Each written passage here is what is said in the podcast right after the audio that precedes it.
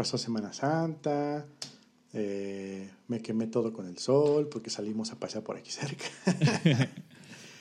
Eh, la semana pasada grabamos en sábado para poder transmitir en miércoles jueves, lo cual estuvo chido. Me gustó cómo quedó, eh, quedó bien, un poquito de post-pro de imagen allí y la verdad quedó bien y salimos así que aunque no estuviéramos en vivo, pero salimos. Algunas personas preguntaron, ¿qué onda? ¿Por qué no, estamos en, ¿por qué no están en vivo? ¿Por qué pasó? ¿Ya va a ser así siempre? Digo, no, no, solamente fue ocasional. Y ahora lo vamos a ver a martes porque está, pues martes está más chido, ¿no? Sí, el martes está un poquito más manejable porque luego los, luego los miércoles salen cosillas por ahí que hacer. Creo que los miércoles es los días en que más incidencias hay, ¿no? Sí, y luego me decía un amigo que no nos puede escuchar porque el miércoles se va con la novia al, al, cine. Ah, que es el que decías de la, el que decías la semana pasada. sí. Nice. Sí, pues la idea, este, digo, ya fueron cinco episodios, de los cuales cuatro los transmitimos en vivo y fue en miércoles. Ahora vamos a intentar cambiar un poquito a, martes, a ver qué tal, a ver qué tal nos va. Y pues lo, lo, padre de eso es que lo podemos ir editando conforme nosotros lo vayamos necesitando, ¿no? Y conforme la comunidad vaya viendo así como de, ah, mira, me late, no me late. Este, entonces está padre. Por lo pronto vamos a hacer los, eh, los martes, perdón, a la misma hora, a las nueve de la noche. Entonces, para que se suscriban al canal. A los que están escuchando nada más el audio, les recordamos que tenemos un canal de YouTube, lo pueden encontrar en los show notes y lo pueden encontrar también en el podcast.dev. Ahí está el link para que nos sintonicen. La idea es de que se metan al canal y ahí cuando estén, cuando estén en la transmisión en vivo, ustedes puedan comentarnos qué es lo que les está pareciendo acerca del tema de que estamos hablando en ese momento. Y si no, pues lo pueden escuchar también en su podcast, en su podcast player de preferencia. Eh, después de que sale el, episodio en vivo, como ahorita, mañana va a salir el episodio ya editado en, sus aplicaciones de podcast para que puedan editarlo, eh, para que puedan escucharlo eh, cuando ustedes gusten. Entonces, pues ahí está. Qué chido. Sí, para los que quieran participar en el, durante la transmisión del podcast, eh, recuerden que pueden entrar al Discord y eh, incluso pueden eh, salir dentro de la transmisión por si quieren, tienen algo que decirnos, aportarnos o comentarnos. O sea, nos piden aquí y pues, los, los, agregamos. Sí, si quieren, si quieren aportar sus ideas en vivo y que su audio esté grabado, pues únanse al Discord. También va a estar el enlace en, el, en los show notes de este episodio, que es el episodio número 6. Se me ha pasado bastante rápido. La verdad es que no he sentido los episodios. Les hemos metido galletita y han estado quedando bien. Eh, sí, la, la, gente que ha escuchado los episodios me ha dicho que les ha gustado mucho. Sobre todo recibí buen, buen feedback del episodio pasado. Eh, no, no, estoy seguro si fue porque fue un poquito más compacto, creo que fue nada más como de 50 minutos y no de casi dos horas como solemos hacerlo. Sí, igual y sí. Eh, me están diciendo que escucha muy bajo el audio igual eres tú. No, espera, aquí tengo aquí el audio. Yo tengo para controlarlo. Entonces ya estamos en amarillo. A ver, déjame un poquito más al mío. sí, estamos en amarillo allí, no estamos en rojo. Habla tú, por favor, tantito. A ver, ahí hay una prueba de audio. Ahí estás muy bien, según yo. Entonces, a ver qué nos dicen ahorita en el chat de. ¿Por qué tenemos chat en Telegram? Por supuesto, ¿por qué no? Por ahí también pueden escribir. Ah. Oye, sí, sí, pues ya, pues ya deberíamos hacer hasta una comunidad en Reddit y todo. sí, ya, ¿no? ¿Qué onda con ese Patreon? Ya sé. Pues, este, no sé si tengas este, tú así como que un opening statement. Yo tengo dos temas que salieron así como, como eh, de último momento porque fueron cosas que sucedieron hoy.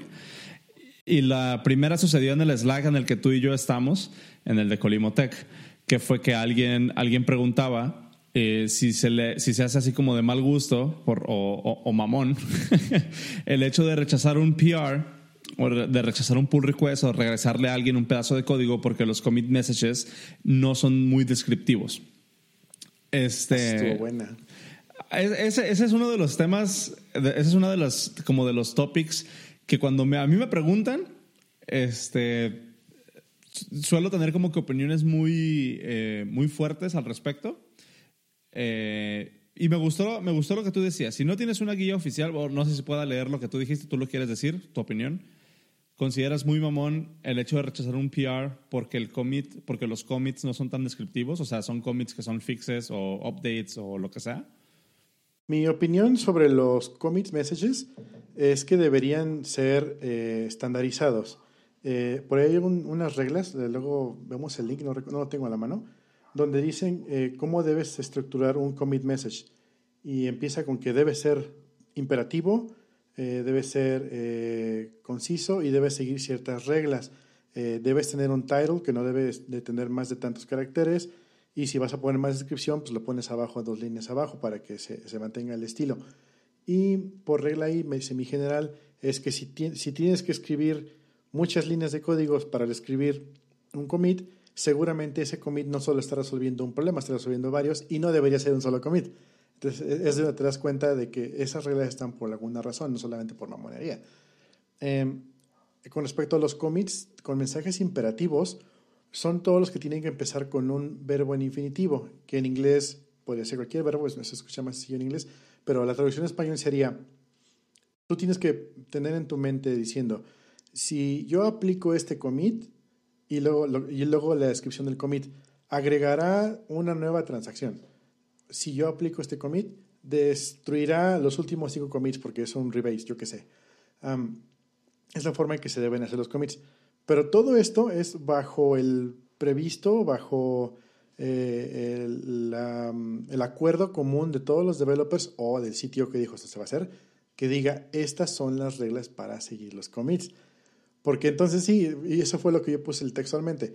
Si no hay reglas, ¿cómo puedes hacer o no hacerlo bien? Entonces, eh, si tú haces un commit que dice fixes y lo mandas y te lo rebotan, pero no hay reglas que digan, dude, no hagas commits estúpidos que nada más digan fixes, no te pueden decir que no, porque realmente no hay ninguna convención hecha, no hay ninguna regla que, que tenga que enforzarse. Ahora bien, si ya tenemos reglas que dicen se van a hacer así, así, así, así, van a ser en portugués porque tenemos 50 levels portugués y nada más un, un, gabacho. Se van a hacer en portugués, pues vas a tener que hacerlos en portugués. Y si no los haces bajo esos este, estándares, ahí sí considero que te lo pueden rebotar con, justa, con, justificación. Pero entonces, ese fue mi primer punto. Si no hay un guideline de cómo hacer los, los, los commit messages, no tienen por qué rebotártelos por eso. Y ahora bien, la pregunta era si te pueden rebotar un PR porque tus commit messages no son lindos. Y, pongo yo, y si encima de eso están utilizando merge, em, ¿con cuál? Con, perdón, con Squash Merge, pues es doblemente mamón, porque entonces el Squash Merge lo que hace es que únicamente agarra la descripción que le mandas en el PR y todos los demás commits los plancha en un solo commit gigantesco de, de, de merging. Entonces ya ni siquiera importa lo que le pongas, le puedes poner lo que quieras y no, no va a trascender a ningún lado. esa es mi postura, ¿no? Debes tener, si te vas a poner estricto, debes poner reglas para que los podamos seguir. Sí, exactamente. Fíjate que, que, a mí, yo tuve así como que una de estas, eh, una de estas sesiones en las que empecé a escribir en chinga, ¿no? En el teclado, empecé, empecé, empecé. Y al mismo momento de que yo iba escribiendo, me iba dando cuenta de que, ah, pero ¿qué pasa si es? Entonces al final de cuentas ni terminé poniendo nada porque fue una de esas veces que te frustras porque no, no sientes en realidad qué es lo, no sabes que en realidad qué es lo que sientes, ¿no? Eh, pero por ejemplo, en mi experiencia, eh, yo nunca he trabajado en una empresa donde nos digan los commits tienen que estar así o los commits tienen que decir esto. No sé si es por fortuna o si es por inercia o cuál sea la palabra correcta, pero nosotros nunca hemos tenido, o donde, he trabajado, nunca hemos tenido que lidiar con esas cosas porque por lo general siempre han sido commits con títulos descriptivos. Aunque también nosotros eh, es como una de estas convenciones implícitas que es, por ejemplo, eh, si estás haciendo algún, si estás haciendo un código, si estás este, arreglando un feature o lo que sea, y de repente tú sientes que hay un commit en el que nada más vas a arreglar la indentación, o es un commit donde nada más estás cambiando nombres de variables, o estás ajustando así como que cosas que no precisamente cuentan como refactorizaciones. Em, nosotros tenemos una convención que es le ponemos al commit como título lipstick, lipstick commit a veces incluso hasta le ponemos un, emoji de lápiz labial. Entonces, tú al ver el PR en GitHub, te das cuenta nada más por la cantidad de commits en lipstick, o que dicen lipstick, o que tienen el, el iconito de lápiz labial, eh, en realidad, ¿qué está haciendo el commit? O sea, te, puedes dar cuenta cuál es, el, cuál es el, el, ratio entre cosas que estás arreglando por estética y cosas que en realidad estás arreglando por, por, em, por funcionalidad o por arreglar un bug o lo que sea. Y nosotros nos ha funcionado muy bien esa métrica, nada más así como que para, para decir como ojo de buen cubero, eh, qué es lo que está haciendo el commit. Pero te digo que es una de estas cosas que son como, como reglas implícitas que se han hecho simplemente por cómo hemos, por cómo hemos hecho.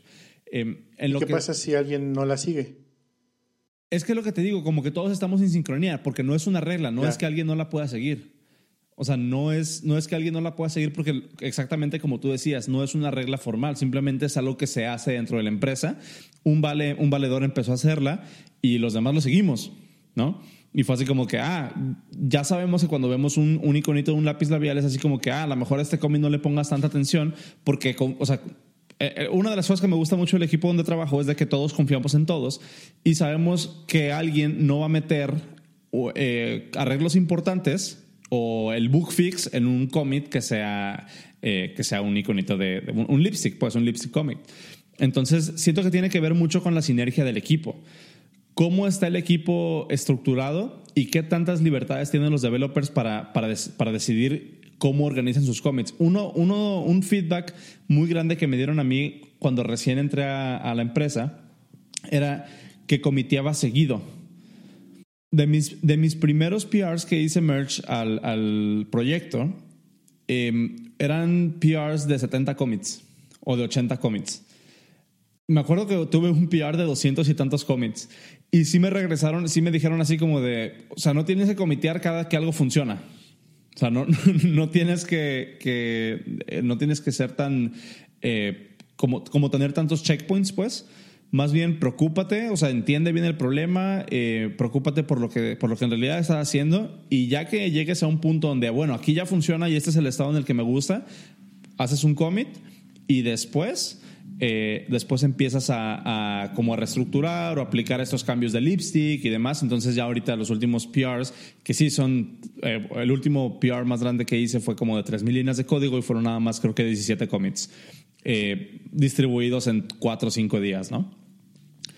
Entonces, siento que tiene que haber como, como un balance, pero desde mi punto de vista son de esas cosas que, que de repente se pueden como ver manchadas muy propio, eh, manchadas mucho por la experiencia de cada uno, porque cada, bien cada quien lo ve desde su punto de vista.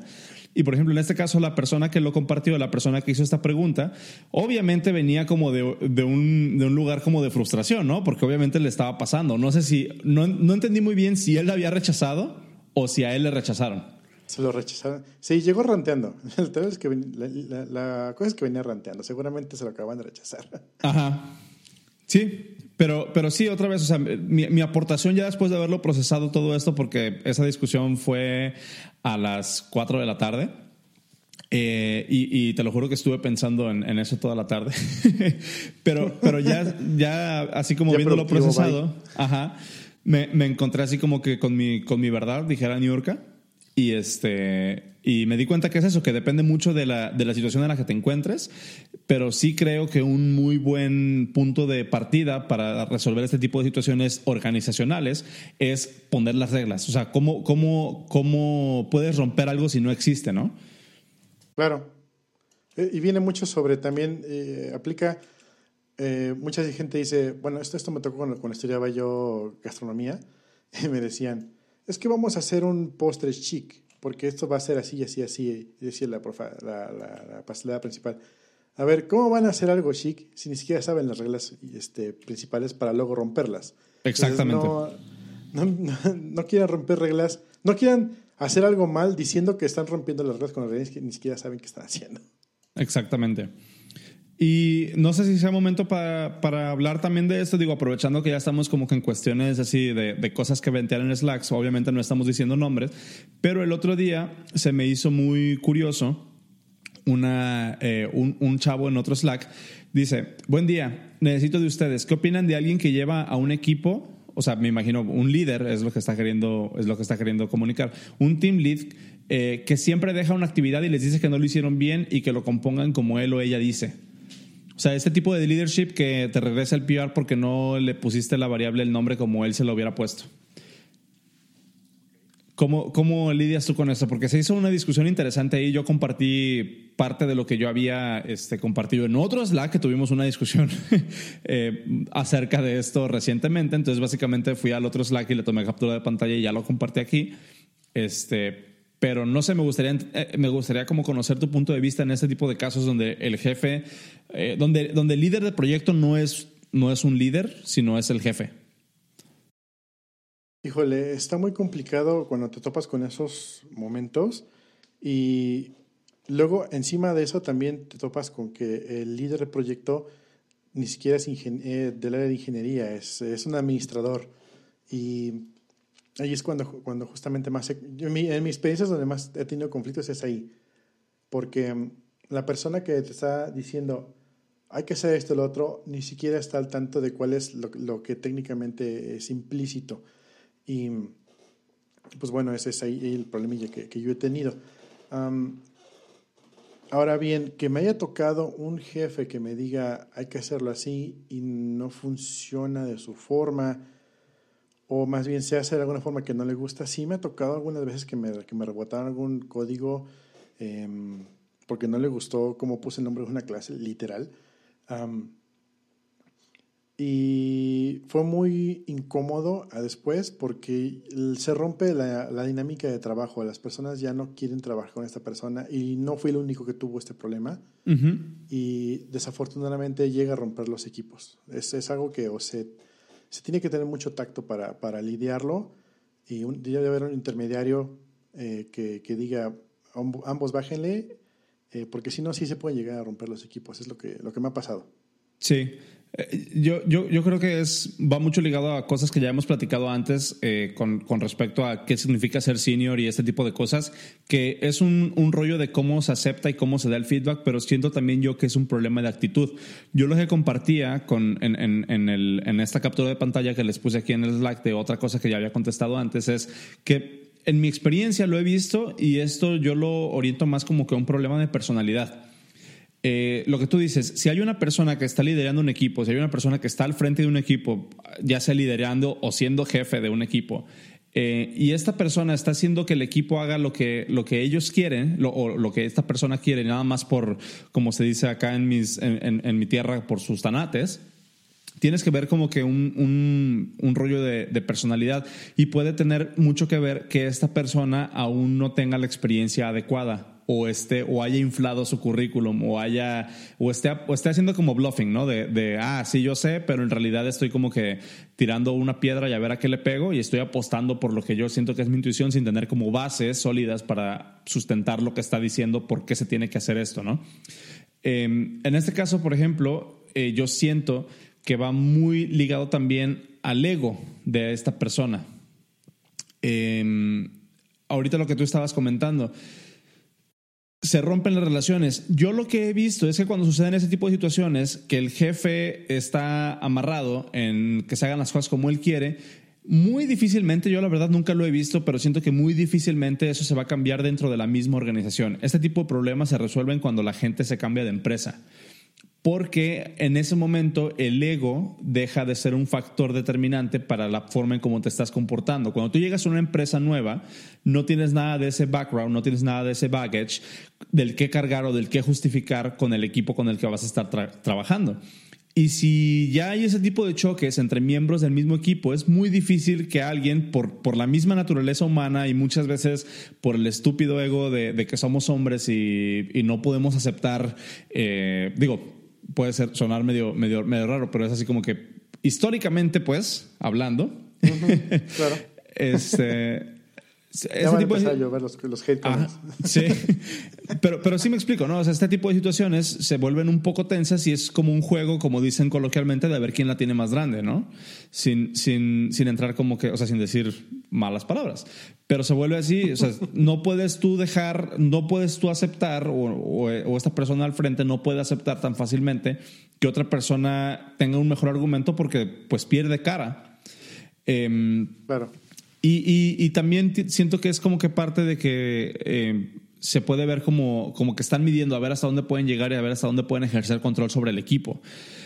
Yo lo que, yo lo que sugeriría aquí es de que si estás en una situación en la que tienes un jefe, no un team leader, sino que tienes un jefe, tú tienes que valorar qué es lo que estás haciendo en esta empresa, qué es lo que te está dando a ti la empresa y si vale la pena lidiar con ese tipo de personalidades porque muy difícilmente va a cambiar Y lo que veo más probable que, que, suceda dentro de este tipo de, situaciones, con, con equipos que tienen situaciones como esta, es de que después las personas debajo empiezan a tomar este mismo tipo de actitudes y este tipo de situaciones se, se vuelven como un cáncer dentro de la organización y terminan rompiendo todo. Esto también, esto no es eh, únicamente aislado a cosas de desarrollo. ¿eh? Ah, no, no, no. Obviamente. Obviamente.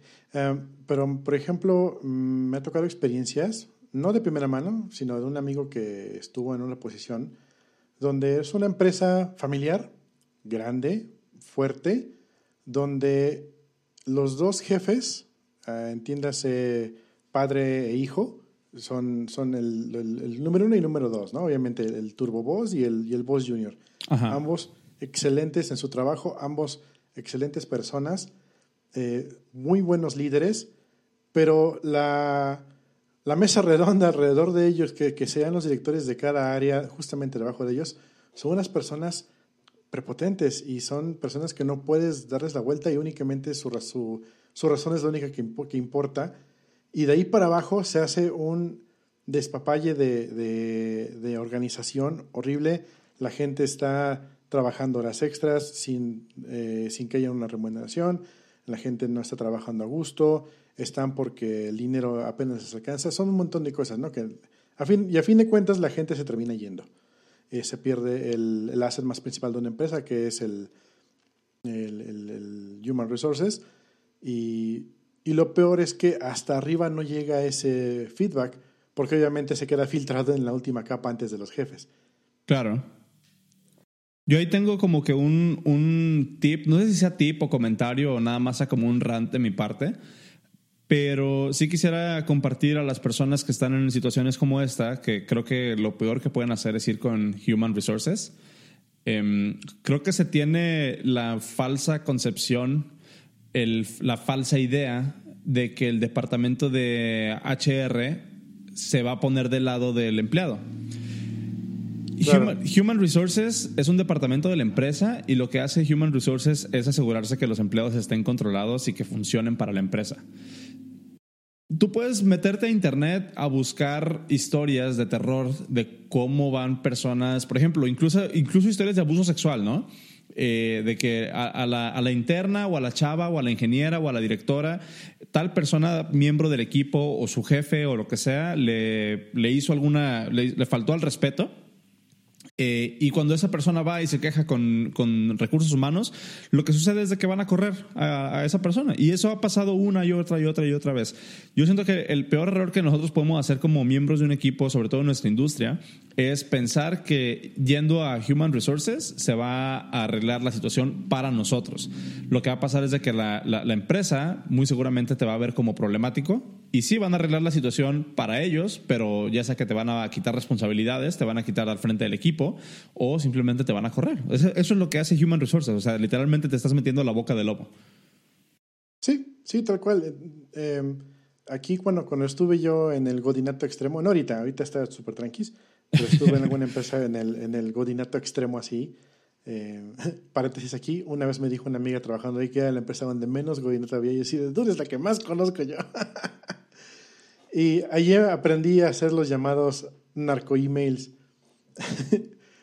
los narco-emails es cuando tú le pides a un alterno o a un, eh, en todo caso, a una persona que te tiene que entregar un trabajo y no, no, no te lo ha mandado, pues le mandas un email tranquilo, cordial, sin ofender, eh, muy bien presentado, muy amable.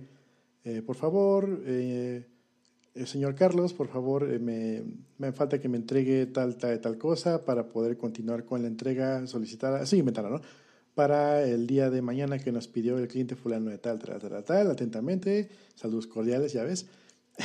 Pero lo interesante es que le mandas con copia al jefe de él, con copia a tu jefe y con copia al jefe del jefe. Esos son los llamados narco-emails porque van copiados contra todos. Hubieras visto, el, rate de efectividad sube así al 100%. Porque si tú le mandas un correo a la persona así, oye, ¿qué onda con esto? No me lo has entregado. Una no te contesta, o te contesta y te dice luego, o, y nunca lo hace. En cambio, cuando le mandas con copia a su jefe y con copia del jefe del otro, mira, pum, pum, pum, sale la chamba. Obviamente, no hay que abusar de ese privilegio, de ese poder Em, pero sí, hay, hay momentos que dices, ok, esto ya tiene que salir y no me han entregado, ¿qué sucede aquí? Y si yo ahorita no digo que está pasando algo, al, que van a culpar por todo va a ser a mí mañana. Entonces, eh, sí. cosas que tienen que hacer en el godinato. Pero también eh, te tengo que confesar que, que, yo la he aplicado. O sea, yo, yo he sido el, el que manda el correo a veces. y también me la han aplicado. Y, y de, de, ¿cómo se dice? De ambos lados, de ambos lados de la moneda, la verdad es que este tipo de situaciones deja como un mal sabor de boca. Em, Tal cual, sí.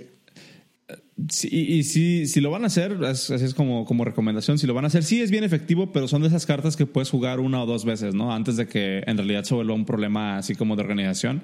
Porque otra vez, no sabes tú cómo la otra persona va a responder, no sabes eh, si las expectativas están bien, no sabes este, cuál sea la situación en realidad. Y muchas veces se puede ver como que estás poniendo el dedo y como que estás echando de cabeza a un miembro del equipo. Y sobre todo puede ser, puede ser muy, eh, muy feo o muy, se puede percibir de una muy mala manera si, si, este, si al que estás narqueando, si al que, está, al que le estás poniendo dedo es miembro de tu, de tu mismo equipo, o peor aún, si es tu jefe. Claro, claro, claro. Pero bueno, creo que ya fue suficiente de, de, industria y vamos a hablar ahora.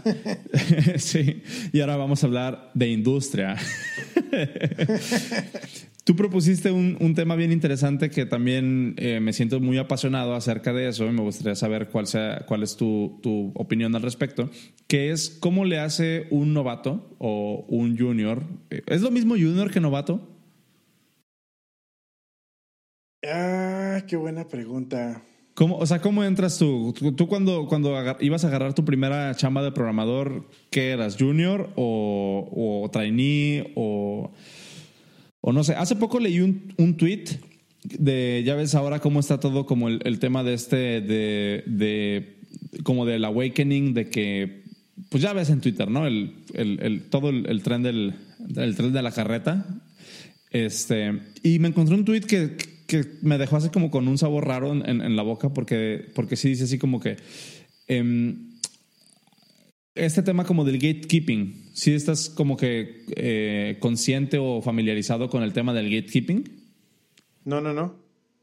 Ah, eh, eh, cuando, cuando se hace gatekeeping es como cuando ves estos posts que dices que dicen no eres un programador real si no utilizas lenguajes compilados o no eres un gamer normal, o no eres un gamer real si no tienes por lo menos cuatro consolas, o no eres futbolista si no te levantas todos los días a las cuatro de la mañana. Ese tema como de, si no haces lo mismo que yo hago, no te puedes considerar programador.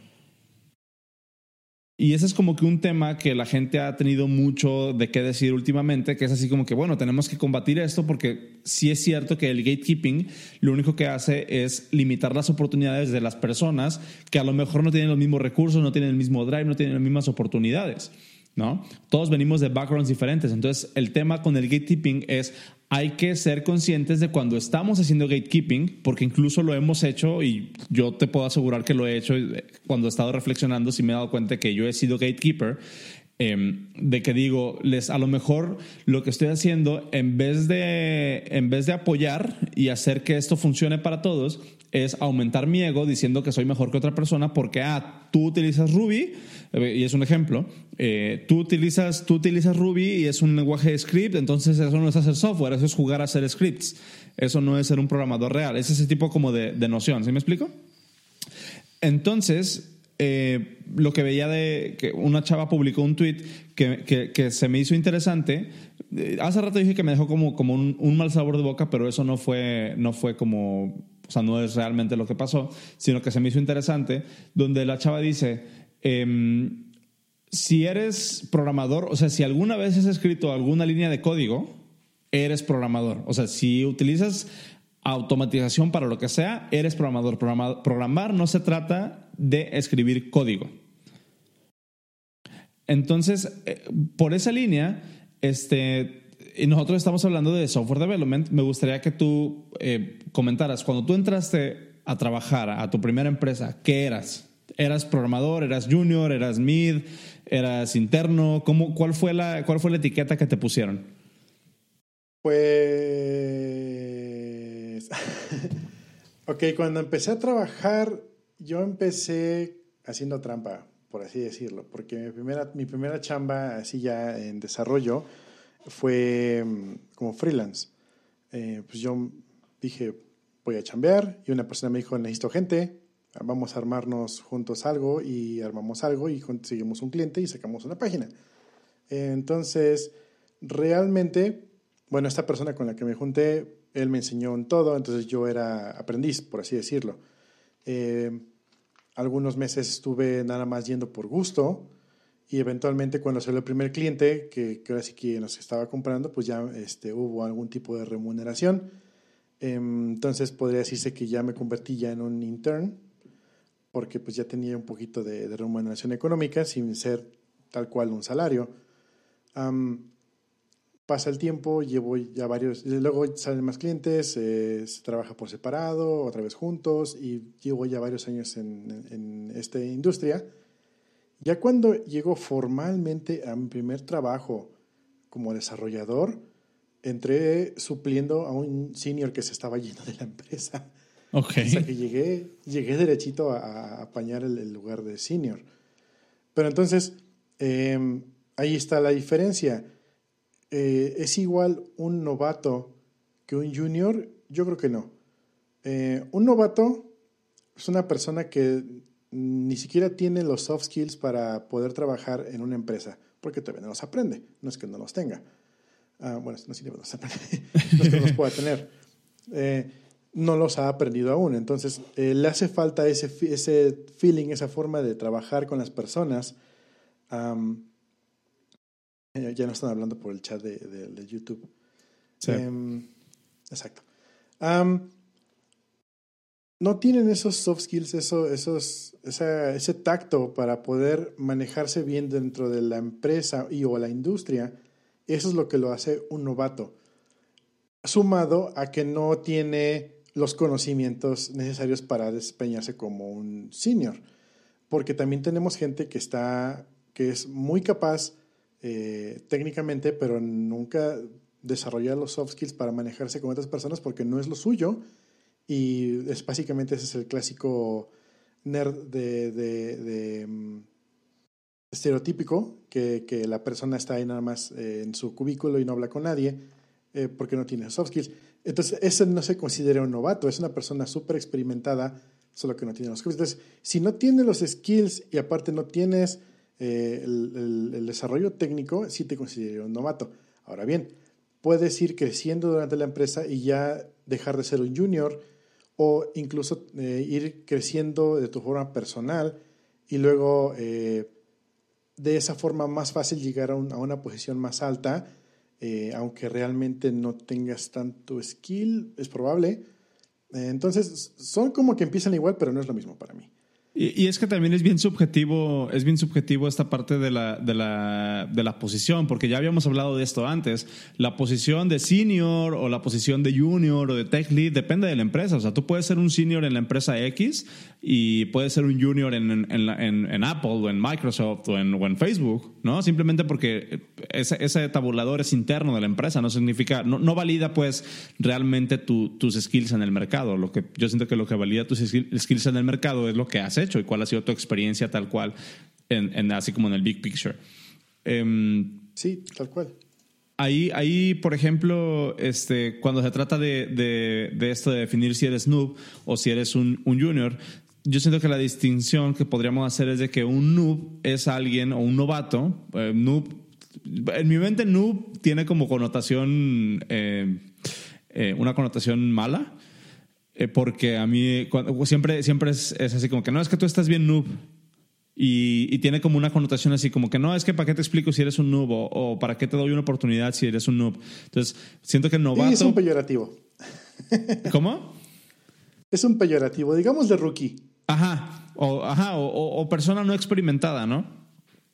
Eh, pero, pero sí, por ejemplo, ahí la, la, distinción que yo haría sería es de que un novato o un rookie o una persona no experimentada es aquella persona que si bien no tiene los skills técnicos para resolver un problema por sí solo, sí tiene la actitud y sí tiene los soft skills.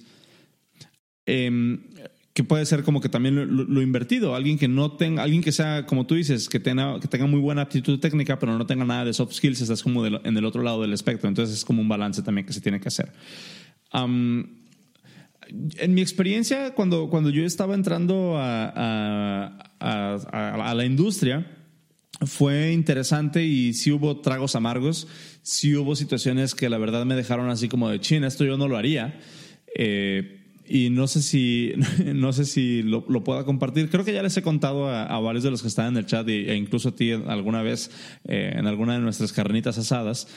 Em, pero, por ejemplo, a mí lo que me pasó, yo, yo cuando entré a la, a la industria, en mi primera chamba, fue una situación donde yo no me sentía, yo no me sentía aceptado.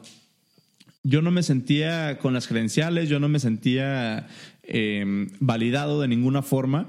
E incluso fue muy difícil para mí integrarme al equipo con el que estaba trabajando porque dentro del equipo, desafortunadamente, había una cultura de que los internos o los, eh, los trainees, como le llamaban acá, eran los que iban por las chelas. Y eran los que eran los que no podían hacer nada y era de los que se burlaban. Era de que ah se cayó esto que lo recoge el trainee o ah hay que este mover las, las, las cosas que lo que lo mueva el trainee este hay personas, y conozco otras empresas que también lo hacen, y, no, es, como pedrada, pero simplemente no es algo que, haya sido conmigo, ¿no? O sea, que, vaya con, mis principios, que vaya con mi, con mi forma en que a mí me educaron. Entonces me sentía como que muy consternado siendo parte de este equipo cuando yo no me sentía aceptado.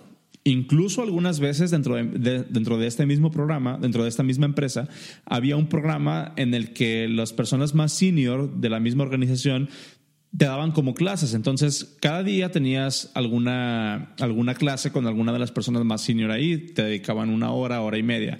A lo mejor el más, el más chido en, en, en frontend te daba una clase de para que conozcas qué es el frontend. El, el más chido en Ruby te daba una clase en Ruby. Y así cada semana te ibas rolando con cada uno. Yo tengo, yo tengo muy presente, y esto fue hace más de 10 años, yo creo, no, no tanto, hace como 9 años. Eh, y lo tengo muy presente, nunca se me va a olvidar. Y fue de estas cosas donde yo decía así como de, chale. Em, y ahora, ahora, que, ahora que lo veo en retrospectiva, no, perdón, fue, fue hace como 6 o 7 años. Ahora que lo veo como en retrospectiva, sí digo así como que, chin, o sea, esa es una muy buena enseñanza para mí ahora que ya tengo un poquito de más, de más nivel, si se puede decir de esa forma, porque me enseña cómo no tengo que tratar a una persona que está intentando entrar en la industria. Yo no sé por qué, eh, yo, no sé, yo no sé por qué no, no, este, no me no desistí, a lo mejor me gustaba mucho, a lo mejor estaba muy enamorado de lo que estaba haciendo, no sé, pero ese fue como un momento determinante donde alguien que no tenga el, el, el, state of mind correcto puede tirar la toalla bastante fácil.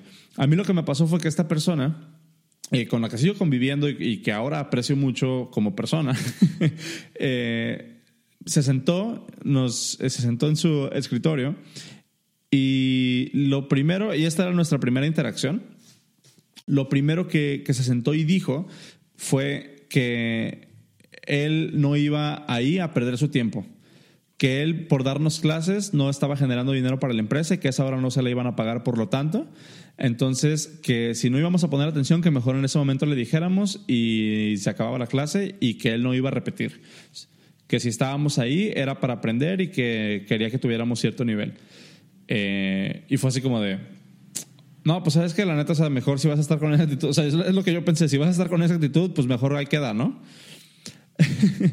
y es de esas cosas que, que sí te hacen sentir mal a ti como novato, porque dices, chale, o sea, si no tengo a nadie, eh, si no tengo a nadie con el que con el que yo me pueda referir, si no tengo a nadie con la que con la, a ninguna persona con la que yo pueda ir a preguntarle, a pedir guidance, pues estaba, va a estar bien difícil. Y lo que me frustraba más era que yo sabía que en esa empresa había personas muy buenas, que había personas con muchísima experiencia, con más de 20 años de experiencia, y que simplemente por una cuestión de actitud ellos dijeran, no, ¿sabes qué? Pues la neta es que mi tiempo es más importante que el tuyo, yo sí le genero dinero a la empresa y si yo, yo lo que estoy haciendo aquí es perdiendo mi tiempo, eh, se siente mal y es algo que yo no haría.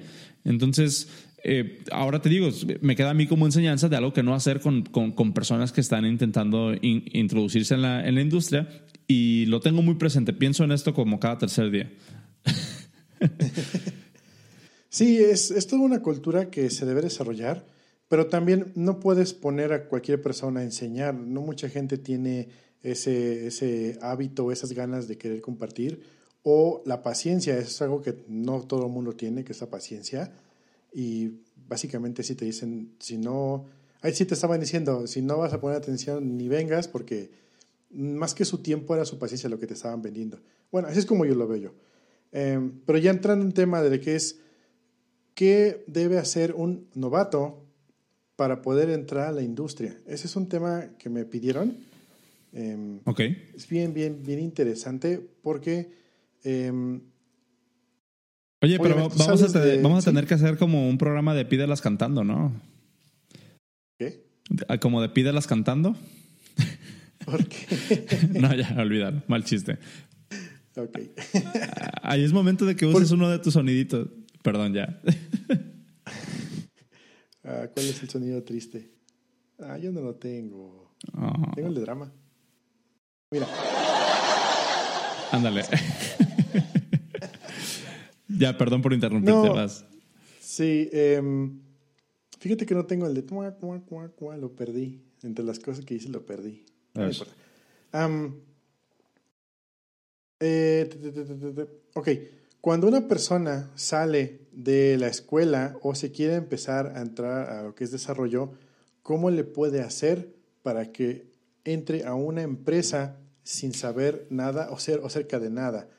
Em, obviamente tienes que tener cierto background, pero muchas veces no se, no se tiene lo que la empresa está buscando y esto va a ser más de la mitad de las veces, más de tres, dos, tres de las veces que la empresa pide A, B y C y tú nada más tienes D, E y F, ni siquiera tienes ninguna de las principales. Eh, esta es como que la lista curada por cero para, entrar a una empresa. A ver. Ah, número uno, investiga la empresa. Eh, tienes que saber qué es lo que hacen y cómo lo hacen para que tú puedas decir, ok, yo voy a trabajar, voy a aportar esto en esta forma y eh, esto les va a servir y pueden voltear a ver. Em, Número dos, si no conoces nada de lo que ellos hacen, pues por lo menos eh, un tutorial, eh, ve de cómo funciona. Si utilizan cierto lenguaje, pues apréndelo por lo menos tantito y di, ¿sabes qué? Estoy aprendiendo el lenguaje que ustedes están utilizando, pero soy muy versado en este otro. Eh, ¿Podría yo aprenderlo en esta forma y así, así, así? ¿Pueden aceptarme, no? ¿O sí? ¿O qué, qué, bajo qué esquema podemos trabajar? Eso me ha abierto bastantes puertas. Eh, me recuerda una, un, un post que leí el otro día que mm, el bajo porcentaje de mujeres desarrolladoras en, bueno, con respecto a, varones desarrolladores, es por un mindset que se tiene implícito, en el que tienen muchas mujeres, no voy a decir todas, pero sí la mayoría. Em, si una empresa publica una, em, una vacante y dicen, queremos que sepas A, B y C, y una mujer desarrolladora muy buena tiene A y B y tiene D y F, pero no tiene C. En ese momento no manda la aplicación. En cambio, un varón puede tener nada más A y decir, va y te voy la aplicación, no importa, aunque no me aceptes, ahí te la mandé. Que resulta que obviamente por, por simples números, si tú aplicas en más lugares, es más común que obtengas más trabajo. Más probable. Más probable, exactamente. Por pura probabilidad consigues el trabajo. Y esto eh, Así, eh, y esto es lo que se ha visto en estudios con así bastante, con varios años, que sí, eh, las mujeres no aplican porque les falta uno de 99 cosas. Y los hombres tenemos 50 de 100 y dices, va con esto y va a ver qué chicle pega, ¿no? ¿Qué, ¿Qué pasa del otro lado de la empresa? La empresa puso el unicornio como lo quiere completo, pero lo más seguro es que se conforme con un, con un burro, con un, con una, con un piquito en, la, frente. Entonces... un burro con la cola en la cabeza, ¿no? exacto, exacto. Entonces, eh, me dicen aquí en el, en el chat, Gibran, los hombres aplicamos la de finge hasta que puedas. claro. Funciona a veces. bueno, eh, entonces eso también es algo que debería uno como novato decir, hay que ser honesto, decir, ¿sabes qué? No sé todo esto, pero aquí va lo que sé hacer, esto es lo, cómo, cómo me vendo. No, como dice Luis Felipe, no lo sé, pero lo aprendo. Y eso también es un mindset que las empresas consideran bastante. Entonces, eso les ayuda también mucho. Si ya nos queremos ver más técnico, em, si, ya, están chateando aquí, que viene de nuevo el fuego, dicen. Apágalo. No, si ya nos queremos ya un poquito más técnicos, entonces sí, si la empresa ya te hace una prueba, pues entonces eh, tienes que demostrar lo mejor de ti en esa prueba. Eh, me ha tocado hacer eh, un par de pruebas técnicas. Una fue en sitio y con el sitio viéndome en la espalda. Esa estuvo intensa, donde tuve que demostrar. Yo estaba aplicando para frontend, entonces apliqué, tuve que demostrar cómo moverle al sitio. era un sitio en React, tuve que moverle a CSS, unos, unos componentes no conocía yo el layout del sitio, así que me tuve que familiarizar al momento. Les entregué algo, les mandé un PR, lo evaluaron entre todos y les pareció y les gustó porque me quedé. y otro fue que me mandaron una prueba donde tenías, tenías que resolver tres cosas y yo resolví 20 cosas. Entonces dije, ¿saben qué? Hice las que me pidieron, pero también hice esto, esto, esto, esto, esto, esto, esto. Y la última prueba que tuve para entrar a una empresa eh, antes de que me mandaran a mí la prueba para decir, a ver cómo vas a trabajar, les mandé yo un proyecto, justamente el, de los sonidicitos. Miren, aquí está, lo estoy haciendo eh, con Vue en el frente, está sobre Electron, eh, estamos mapeando audio, estamos jalando los devices, estamos abajo y alto nivel, tenemos esto, un Discord, tenemos un, este, perdón, Discord, un, un Ngrok, también le metí WebSockets, le metí Server Side Push Events, sí, me tiene metido lo que empezó como un hobby lo mandé como si fuera una prueba, decir, ahí va, y pues este, les gustó también. Entonces, eh, hay que demostrar lo que sabes y hay que ser honestos cuando no sabes. Eso es bien, bien importante. Eh, hoy en día en el trabajo me han llegado pruebas para evaluar y dices, wow, el nivel está muy bajo. y luego dices, ok, está, el desarrollo no está no está ni bueno, no está rápido, no está bonito, no funciona al 100, medio funciona. Pero luego te dicen, el chico está aplicando para junior. Ah, ok, entonces déjame evaluar otro set de cosas. Ok, el chico o chica eh, mandó su aplicación en el formato que le pedimos, kudos. Eh, le comentó dos, tres cosillas, ok, no, esperamos, no esperábamos mucho más de ti porque estás aplicando para junior, kudos. resolvió uno de dos problemas, perfecto ya resolvió uno y el otro no lo pudo resolver, pero por lo menos mandó la aplicación. Kudos. Eh, entonces es, es, diferente cuando, cuando aplicas eh, eh, para junior, para senior, para lo que sea, ¿no? es como mi último consejo. Siempre haz, siempre demuestra lo que sabes porque es de donde te van a poder, donde te van a poder evaluar. también les digo yo, por ejemplo, a, los, a, las personas que están entrando, cuando, yo, cuando a mí me toca mandarles la prueba de, de ingeniería, les digo, la prueba te va a pedir una o dos cosas a lo mucho. Pero obviamente, si utilizas una herramienta que prefabrique todo, no vamos a poder evaluar tu código porque ya va a ser todo prefabricado. Entonces, si lo vas a hacer así, no hay problema, pero ponnos más cosas, los cual, la cual nos pueda decir a nosotros dónde sí estás resaltando tu personalidad, dónde hay código tuyo de tu autoría que podamos decir, ah, mira, este chico lo maneja así o lo maneja de otra forma y si funciona o no funciona, pero lo hizo. Eso es bien importante, es lo que les digo yo a las personas que, me toca a mí evaluarlas y o mandarles el, examen. Y pues bueno, creo que serían mis tips curados por cero para entrar a una empresa. ¿Tú cómo, cómo, qué, cómo, cómo lo ves? son muy buenos. Yo tuve, yo tuve como una experiencia un poco diferente. Em, yo me acuerdo muy bien que mi primera, mi primera oportunidad se dio porque yo ya traía como este flow. Eh, yo ya traía la, como una visión de qué es, lo que quería, de qué es lo que quería hacer y qué es lo que quería trabajar, que era hacer aplicaciones para iOS. Entonces, pues digamos que yo, yo siempre he sido muy autodidacta, ¿no? Y siempre me ha gustado a mí meterme a resolver problemas y meterme a aprender por mi cuenta, no esperarme a que alguien más me diga qué es lo que tengo que hacer.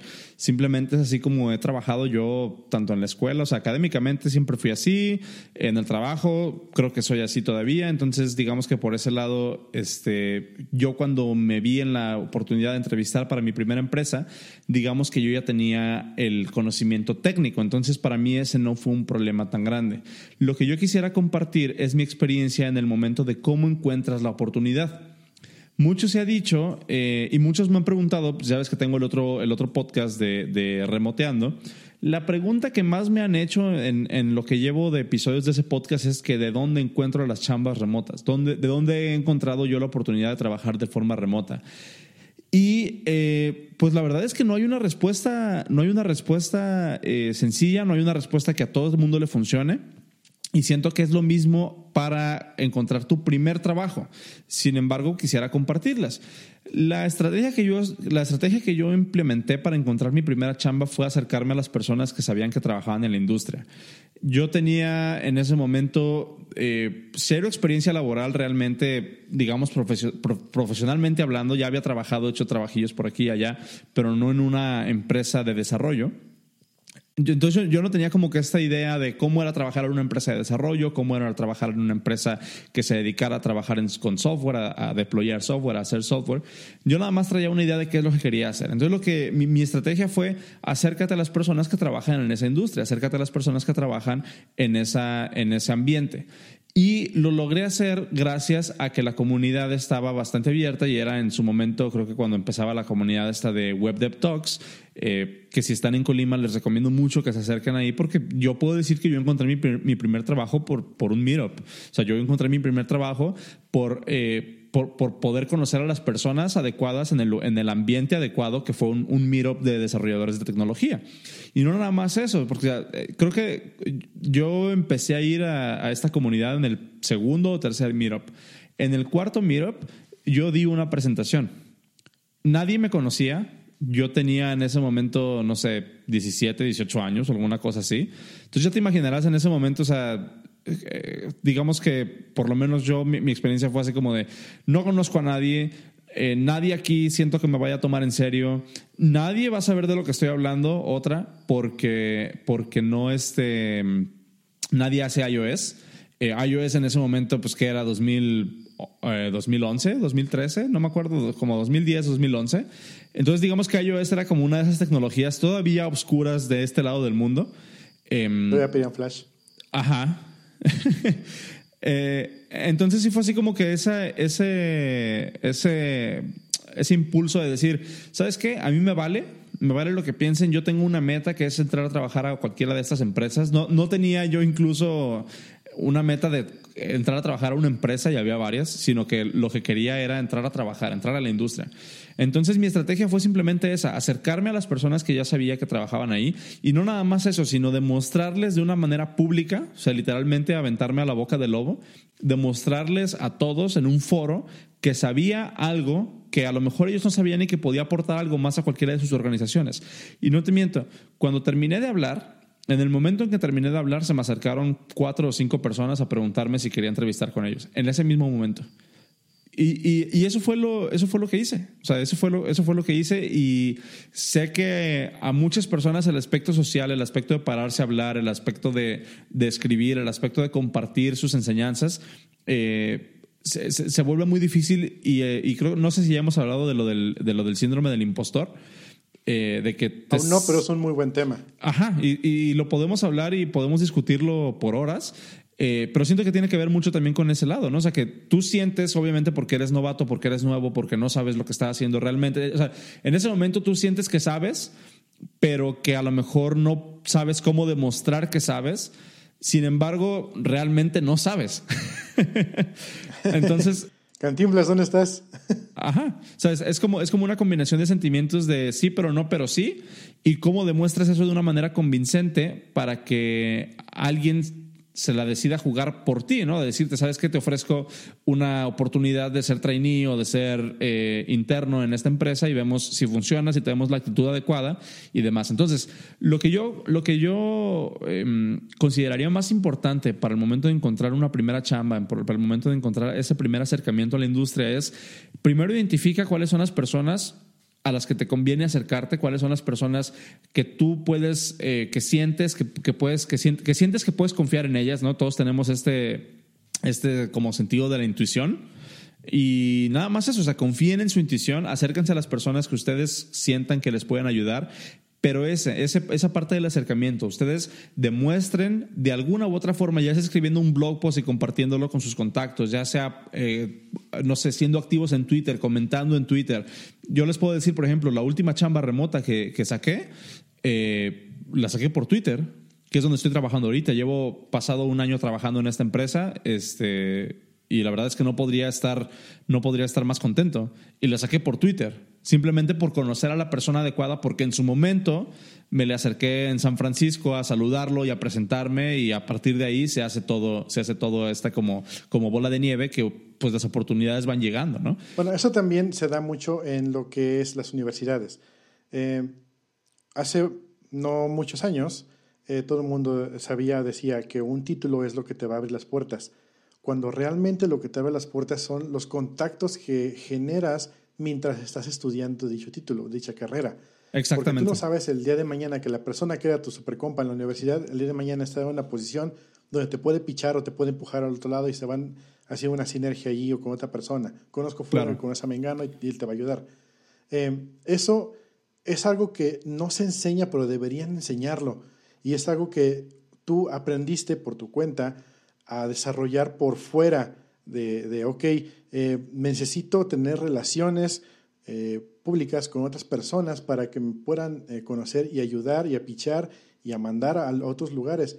Y en cierta forma es lo que a mí también me ha ayudado. Ahora que lo estás diciendo, me, me, pues me cayó el 20, de que también es lo que me ha ayudado a mí, conocer a personas que están en la industria y que dicen, dude, ¿por qué no vienes conmigo? ¿Por qué no vas para allá? Incluso a mí me llegan, por ejemplo, luego me llegan, oye, pues recomiéndame a alguien, ah, te recomiendo a fulano, muy bueno, así, así, así. Claro, y claro, también han salido buenos, buenos, buenos eh, amigos que han salido con chamas chidas por ahí. Entonces, sí, eh, solo era un paréntesis, continúa. Sí, no, o sea, básicamente eh, a lo que iba era precisamente eso. O sea, lo que quería, lo que quería compartir es que estas personas que ven a la industria de la tecnología como un mamut impenetrable, como una barrera que no se puede derribar porque piensan que todo se basa en conocimiento técnico, les puedo decir que no. En realidad lo técnico que hagas sí es bien importante, pero yo creo que es menos del 50% de lo que realmente cuenta en cuanto a tener un trabajo. O sea, en cuanto a ser parte de una, en cuanto a hacer una, una carrera en la tecnología. O sea, lo que te va a abrir las puertas es que a lo, que a lo mejor si haces un trabajo eh, pequeño, complejo, sencillo, lo que sea, que, lo hagas bien, que lo cumplas en tiempo, que tengas una ética profesional adecuada para la industria en la que estás trabajando, que seas responsable, que lo que estábamos diciendo hace rato, que no tengas que batallar con los miembros de tu equipo, porque imagínate, tú crees que una persona que se pelea con su jefe o que, se, o que sale peleado de una empresa, ¿la van a poder recomendar? No, te cierras las puertas. Entonces yo siento que, que en realidad y ya lo hemos hablado antes también, los soft skills son súper importantes y están sumamente, eh, están sumamente, digamos, rezagados en cuanto a la importancia que se le da en la industria, en lo que te enseñan. Ahora, una vez dicho esto, sí les quiero que les quede bien claro que mientras hagan bien su chamba, mientras sean decentes, mientras le echen ganas, el, lo más difícil que se van a encontrar ustedes, o por lo menos esa, ha sido mi experiencia de nueve años que tengo trabajando en esto, lo más difícil que se van a encontrar ustedes como novatos que ven ahorita otra vez esta pared impenetrable que no, que no les da oportunidad de entrar, lo más difícil que se van a encontrar es precisamente eso, encontrar su primera chamba. A partir de ahí, las relaciones que ustedes vayan cultivando, los trabajos que ustedes vayan haciendo, las oportunidades que ustedes mismos se vayan creando por la gente que conocen, por el trabajo que hacen, por las buenas recomendaciones, las amistades que vayan haciendo, eso es lo que les va a abrir las puertas. Te puedo decir que yo, yo nunca, y, me siento muy afortunado de decir, de decir esto, yo afortunadamente no le he tenido que batallar para encontrar trabajo. Y siento que eso es algo que se, que se cultiva, o sea, no es algo que pasa por accidente. Y eso sí lo tienen que tener bien en cuenta cuando estén, cuando estén este, buscando su primera chamba o cuando estén decidiendo cambiarse de chamba. Em, y creo que ya, se me acabó, creo que se me acabó el rant. Em, aquí puse un link eh, que se me hace bien interesante porque muchos dicen, ah, la mejor forma de entrar en la industria es haciendo cosas, contribuyendo al open source, hablando en conferencias. Es con que, dude, ¿cómo vas a hacer eso si no tienes la experiencia necesaria? O sea, ¿cómo vas a poderte tú a, a, contribuir al open source esperando que de ahí salga una oportunidad si no tienes, eh, digamos, como que este break-in primero? No digo que no se pueda, simplemente siento que no es la forma más adecuada de hacerlo, porque otra vez yo hablo desde mi experiencia, pero el enlace que compartí aquí, no sé si venga muy ad hoc, pero ahorita que estábamos hablando de esto me acordé, es, este lo publiqué hace dos años. Eh, hace dos años está en mi blog. Es un, es un artículo de una chava eh, que viene de un background, es una iOS developer, que, pero que viene de un background no técnico. Es un post donde ella habla de cuál fue su experiencia entrevistando, eh, su primera entrevista para una empresa, donde le pidieron hacer algoritmos y ella en el, en el, en el blog post habla de por qué no ella cree que sea justo que las posiciones como para iOS Developer, ya creo que también ya lo hemos comentado, por lo menos eh, creo que yo lo comenté, em, que a mí no se me hace justo, por ejemplo, que si vas a una entrevista de iOS, te pongan a hacer algoritmos en Java o te pongan a hacer algoritmos de cadenas linkeadas, o te pongan a hacer algoritmos de invertir un, de invertir un árbol, ¿no? Siento que, eso, siento que eso no ayuda en nada para el perfil de un iOS developer. Si estás hablando de una, un perfil de software engineer, es completamente diferente, ¿no? Pero bueno, para no, para no hacer más largo este rollo, les comparto el enlace está el enlace de la chava original, está el blog post original y está el mismo blog post que lo hizo en forma de podcast. Creo que dura 15 o 20 minutos el, episodio. Y la verdad es que es un tema de mucha reflexión y es un tema que, que puede haber eh, opiniones muy fuertes de ambos lados. Hay personas que otra vez aplican este tema del gatekeeping, de decir, es que cómo puedes ser un programador si no entiendes conceptos básicos de computer science, como eh, si no entiendes conceptos básicos, entre, entre comillas, eh, de cómo manejar eh, un árbol de un árbol de o sea, un árbol de decisión, un árbol, un, tree, cómo reversar una cadena linkeada. Ah, te, pregunto, ¿tú alguna vez has tenido que reversar una cadena linkeada? ¿Sabes? ¿Cuántos, ¿Cuántos años llevas trabajando en esta industria?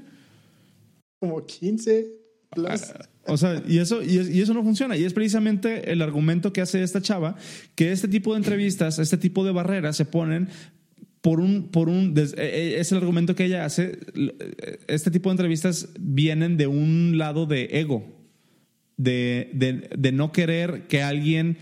Em, ¿Cómo, ¿Cómo, lo puedo explicar? El sentimiento que yo, que yo tengo de esta entrevista, que no la he leído en mucho tiempo, pero me acuerdo todavía de lo que, de lo que habla, es, si yo me tuve que matar ocho años eh, haciendo mi, mi, carrera, mi máster y mi doctorado para trabajar en esta empresa, ¿por qué alguien que está aprendiendo iOS con un curso de, de, 100 dólares en una semana o que viene saliendo de un, de bootcamp de ocho semanas, ¿por qué ella tendría que tener la misma oportunidad que yo?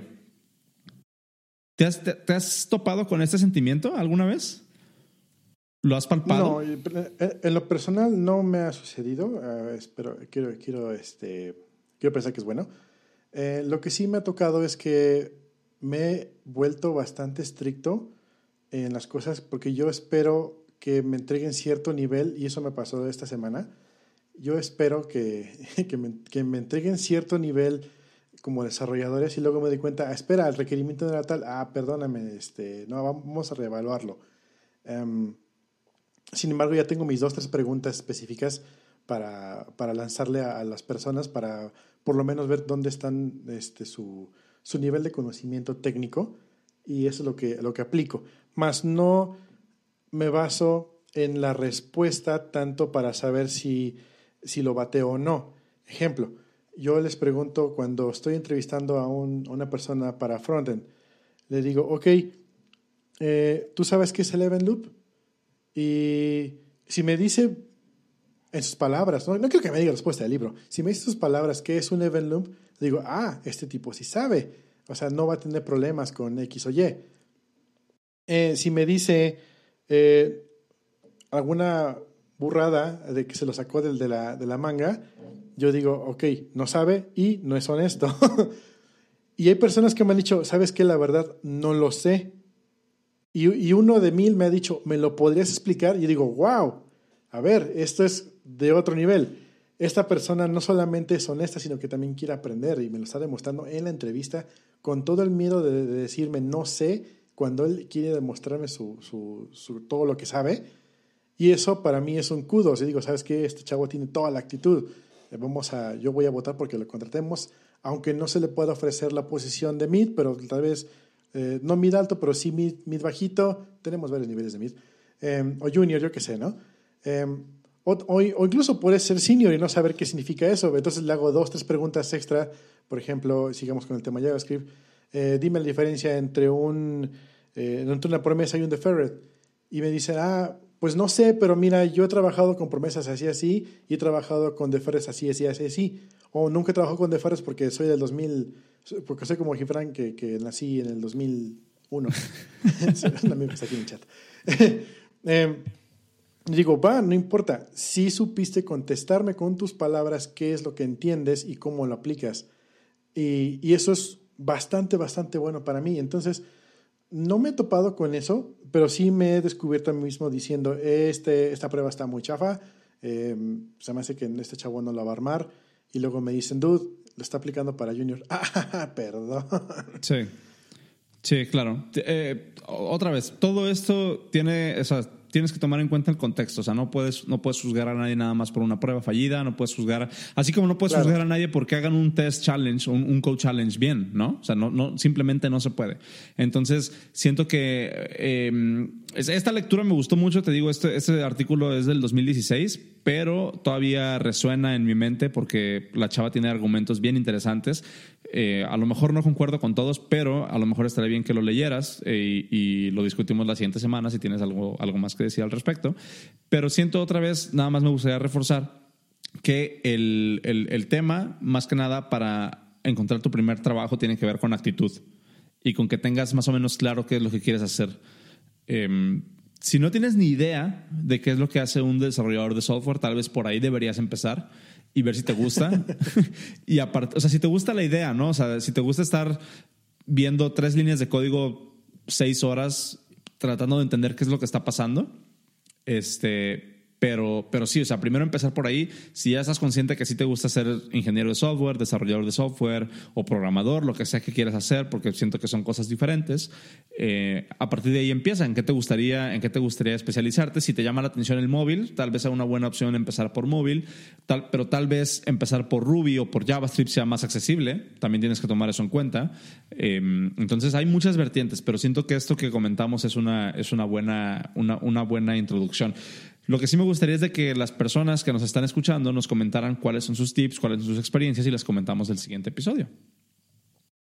Me están, preguntando justamente hasta qué punto pesa la cultura del trabajo.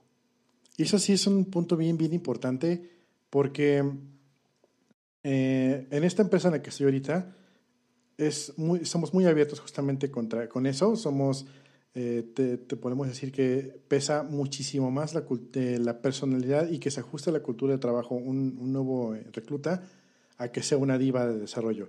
Y haciendo memoria retrospectiva, uh, las demás empresas en las que he trabajado, a fin de cuentas, terminan en lo mismo. Una persona, si es un rockstar pero es una diva, a fin de cuentas lo terminan sacando porque no funciona. Eh, en, en cambio, una persona que tiene toda la actitud y viene aprendiendo a su ritmo, a esa persona se, da, se toma más en consideración para, para esto. Y justamente eh, hablando, uh, perfilándolo hacia le, de, la, de, uh, de, personas novatos que están entrando, eh, es bien importante, como dices tú, una sola, eh, una sola prueba técnica no es suficiente para analizar todo esto. Pero lo que sí hacemos, o lo que sí se debería hacer, o lo que debería prepararse, si lo enfocamos hacia los novatos, lo que deben enfocarse es que eh, se haga una entrevista, no técnica, eh, pero sí enfocada a, conocimientos generales, a personalidad, actitud, y eso le va a dar un, un, una buena idea al reclutador de qué perfil de persona eres. Eh, también se puede tener una junta, una, una, una llamada, una entrevista, por así decirlo, con feedback. Y eso es bien importante, con el feedback que te den las personas. Sabes que vimos tu prueba, pero eh, ¿por qué hiciste esto? ¿Por qué hiciste lo otro? Vimos este error, eh, ¿cómo, ¿cómo, lo resolverías? La, la, la. Ese ya es más técnica, sí, eh, pero también da una muy buena identidad del, del, reclutado para ver cómo resolvería un problema, cómo lo haría, dónde lo investigaría. Y eso también es súper, súper importante para una empresa. ¿Qué más dicen? Que saber Git Flow o girar proceso de automatización. No se preocupen por eso no si están empezando. sí, bueno, sí pedimos por lo menos que sepan Git. Eso sí, es como que de, de default. Tal vez nos ponemos un poquito de gatekeepers con eso. Pero um, ya viene como que muy default eso en cualquier bootcamp que te metan. Entonces, eh. Sí, o sea, Por lo menos que sepa hacer un commit. Regresamos al punto inicial, que sepa hacer un commit. Sí, o sea, me, me refiero como a, por ejemplo, saber Git, eh, pues sí, o sea, los comandos básicos, ¿no? Pero ya hablar Claro. como de Git flow y este cómo hacer o cómo cortar ramas de release, cómo hacer deployments, o sea, son cosas que, que conforme conforme te las vayas topando las vas a tener que ir resolviendo y las vas a tener que ir aprendiendo. Entonces, o sea, son cosas que, que yo siento que no te tienen que preocupar si estás apenas queriendo entrar a una, a una empresa, si vas a encontrar tu primer trabajo, si vas a, este, si vas a encontrar tu primera oportunidad, enfócate en lo básico, enfócate en qué es lo que sabes hacer, o sea, qué es lo que puedes construir con lo que sabes, mejora eso, créate unas buenas bases y a partir de eso puedes construir. A mí lo que me gustaría este, también comentar es de que para cuando vayan a, a entrar a su primera empresa, no nada más se preocupen por lo que la empresa les da a ustedes, preocúpense también por qué es lo que ustedes están buscando en una empresa. Como a mí me pasó, una empresa puede tener gente muy chingona trabajando para ellos, pero si todos son unas divas y si todos son unos rockstars, como decías tú, no vas a crecer, nadie te va a pelar va a ser muy difícil y muy probablemente eh, te termines desenamorando de la industria y simplemente lo que pasó fue que no estuviste en un ambiente adecuado para o un ambiente que propiciara tu, tu crecimiento. Eh, entonces también tienes que ver eso, o sea, algo que, algo que yo estoy, algo con lo que yo he estado como que muy peleado últimamente, o bueno, no peleado, no es, no es como la palabra adecuada, sino que he sido muy suspicaz de es de estas empresas que toda la cultura se basa alrededor de que tienes eh, una, una mesa de ping-pong y que tiene, te dejan tomar chela y demás. Sí suena bien bonito, pero la verdad es que se vuelve viejo muy rápido, desde mi punto de vista, otra vez. Em, entonces, también considera eso, o sea, puede que el ambiente en la oficina esté chido, pero si ese ambiente chido y el cotorreo te van a hacer que te quedes cuatro, tres, cuatro horas extras en el trabajo, también tienes que pensar por ti, ¿no? O sea, ya viéndolo como de- desde un punto de vista más de, de self-care y de preocuparte por, por tu estado emocional y tu estado como persona, también lo tienes que ver. O sea, no todo se, no todo, no todo se trata de trabajo, aunque, aunque nos guste muchísimo el, el- el trabajo, lo que hacemos, yo he aprendido que ocho horas al día de trabajar en esto es más que suficiente por salud mental, ¿no? Sí. Bueno, ¿qué te parece si ya para cerrar eh, nos están haciendo una, una pregunta que está bien interesante y es ¿qué tan abiertos están en contratar chavitos de prepa de tiempo completo? ¿O, o sabes de alguna empresa que, que, haya, que hagan eso, que, que hayas visto que lo hagan? Yo puedo decirte que el trabajo eh, para tiempo completo pedimos que sean mayor de edad mínimo, entonces de prepa no creo. Pero no estamos peleados eh, con que una persona, no importa la edad que tenga, te estoy viendo, Gibran, eh, entre a trabajar con nosotros y, mientras demuestre que es bueno, dude, eres bueno, no, no, no importa tu edad. Em, Yo no siento que, que la edad esté ligada a lo que sabes. Em, yo, por ejemplo, acá cuando en la, en la empresa en que estoy trabajando, eh, hay, hay personas a las que admiro mucho por su habilidad técnica y por su profesionalismo. Y son personas que llevan trabajando en la empresa cinco o seis años. Y en el último retreat que tuvimos, que, que nos tocó ir a Viena, ya platicando con, con una de estas personas en la peda, me estoy dando cuenta que tiene 21 años. Y casi, casi es mi team lead. O sea, y en realidad es así como que, chin. O sea, es así cuando te cae el el balde de agua fría. Así como también he visto personas de 35 años que no les entra, o sea, un- una cuestión organizacional ni a punta de fregadazos, ¿sabes?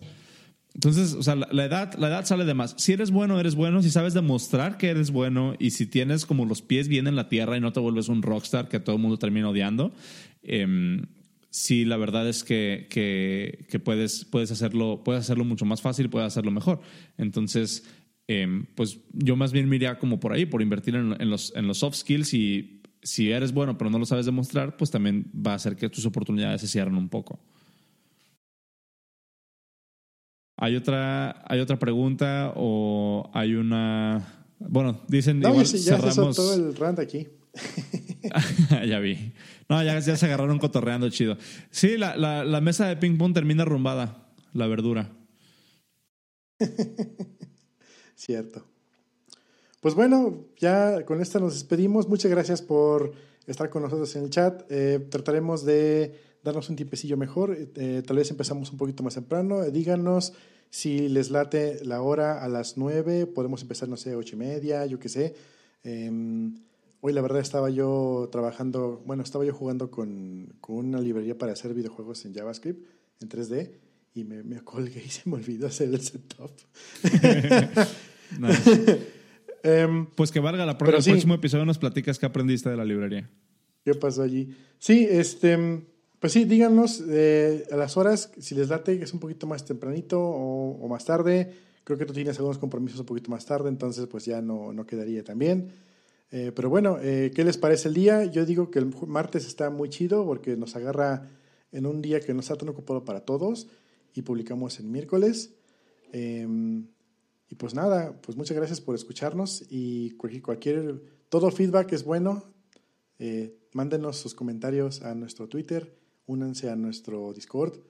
Si quieren salir en, la, en algún episodio, eh, díganme y pueden salir. Ya está esto echado, ya, ya está todo listo. Y pues nada, pues muchas gracias. Yo soy Cero Dragón. Y yo soy Oscar Suárez y juntos somos, ya pues. este, no, pero también para, para, recordarles, todos los enlaces están en, en los show notes, el podcast.dev el podcast diagonal 6 y nos pueden seguir en Twitter. Vamos a estar metiéndole un poquito más de interacción al Twitter eh, para que nos sigan y por ahí nos pueden eh, mandar feedback, por ahí nos pueden sugerir temas y, por ejemplo, hoy preguntamos unas cosas para tener tema de qué hablar y, pero creo que lo publicamos demasiado tarde. Entonces, suscríbanse y eh, síganos en Twitter para que estén al pendiente de los temas que vamos a hablar y si tienen algún tema que quieran del que hablemos, o preguntas como las que estaba haciendo este JZ aquí en el chat, que están bastante interesantes y dan mucho de qué hablar. Eh, pues por favor háganoslo saber por ahí. De hecho, para hoy había dos temas bien interesantes. Eh, que ya ni siquiera acabamos de, ya, ni siquiera pudimos hablar de eso porque todo, todo esto de, de, la industria nos consumió, pero igual estará interesante para el próximo episodio también a ver si nos podemos dar un tiempo de hablar de este, de este white paper que sacó Facebook y de las historias de optimización prematura que ya lo tenemos como previsto varios, varios episodios. Em, entonces, a ver si. Y hay que darnos una, una, idea, un, un, un, tiempo también, tal vez en el siguiente siguiente, para lo del síndrome del impostor. Ese es un buen tema. Ándale, ándale, podemos empezar a sacar las historias. Sale, pues, pues ahí queda entonces. Muchas gracias a todos los que, a los que nos sintonizaron. Gracias a todos los que estuvieron cotorreando en el chat. Se puso chido el cotorreo. Y, ah, noticia, una noticia interesante. Ya contraté internet. El siguiente episodio ya voy a tener pinche internet de 100 megabytes pariente.